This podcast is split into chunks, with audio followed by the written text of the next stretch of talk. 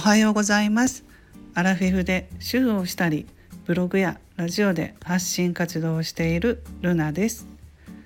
ブログは約1年半継続していて月間1万 PV 月1万円の収益を達成しています。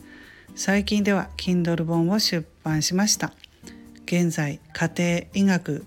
健康部門で売れ筋ランキング5位になりました。ただいま無料キャンペーン中ですので読んでいただければ嬉しいです。概要欄に貼っておきますのでよろしくお願いいたします。今回は更年期症状自分でもコントロールが効かないほど辛いということでね更年期について今回もお話をしたいと思います。私は3年前にひどいめまいに襲われて1年間ぐらい自宅療養していました。最初はこんなに体調が悪くなってなんか重い病気にでもかかったんじゃないかって不安になってね内科に行って検査してもらったりしました。その時はね病院をね渡り歩いてましたね。めまいと同時に肩こり首こりがもうすごくひどくて整形外科にも通っていたんですよ。そしてね最終的に婦人科に行って更年期症状からくる体の不調だと分かりました。でそれまでは全然それが分からなくってねいろいろと病院を渡り歩いて、えー、不安な日々を送っていました。でそれから婦人科で漢方をいただいてね飲んでそこでねプラセンタ注射っていうのも私はやってもらって半年ほど通ったらね結構調子が良くなっていきました。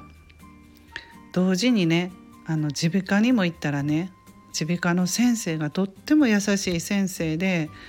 めまいのほとんどはストレス疲れ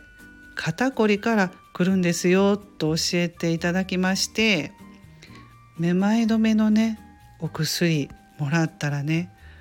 あのそれがすごく効いてで先生の言葉で「大丈夫休んでいたら治りますよ。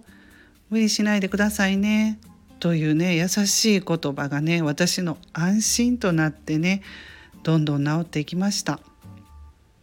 更年期でね体調不良の人ってあの今すごく多いと思います。女性の体はデリケートだからあのホルモンのバランスが崩れたりあのストレスをね受けたら自律神経が乱れたりするんですよね。私の友人や親戚のお姉ちゃんなどね、まあ、ひどいねあの症状が出る人の場合はねあのうつ病になったりして家に引きこもったりしてしまうんであの気をつけてほしいと思います。えー、ねなかなか周りにね話せる人があのいないっていう人もねいると思います。そういう人はね私だけがこんな症状出てるのかなとかなんでこんな風に私なってしまったんだろうって自分を責める人もいるかと思うんですけれどもあの大丈夫ですよアラフィフ世代はみんな何かしら不調がありますのでねストレスをなくして体を休めているとあのまあね時期が来ると良くなってきますので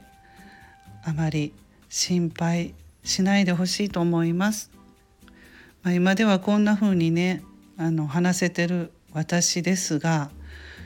本当症状がひどい時はあの子供がね、まあ、高校生ぐらい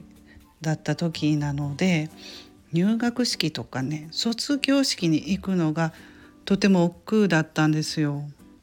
大勢の人の中に行かなければいけないって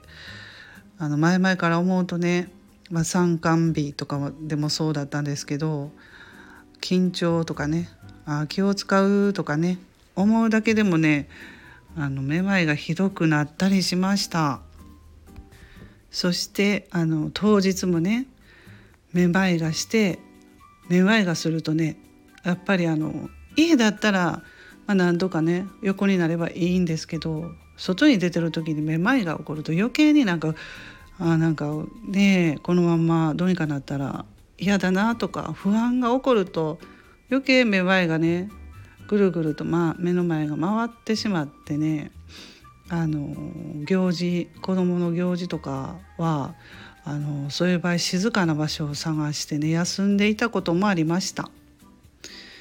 うん、でもね子どもの行事とかってね休むわけにはいかなかったんでもう無理してね行ってる人も多いんじゃないでしょうか。あの代わり自分以外のね代わりが効かないのでねそういう時は、まあ辛いところですよね。